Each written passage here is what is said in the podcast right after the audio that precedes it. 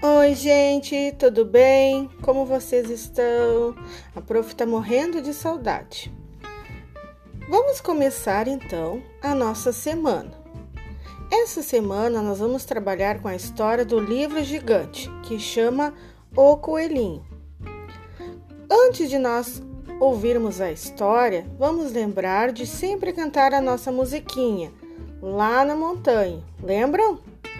E também, quando nós formos fazer as atividades, colocar o nome e pedir para a mamãe ou papai ajudar aqueles amigos que ainda não conseguem, certo? E vamos lembrar de colocar a data. E não esqueçam também que todos os dias nós devemos fazer uma atividade do livro de caligrafia.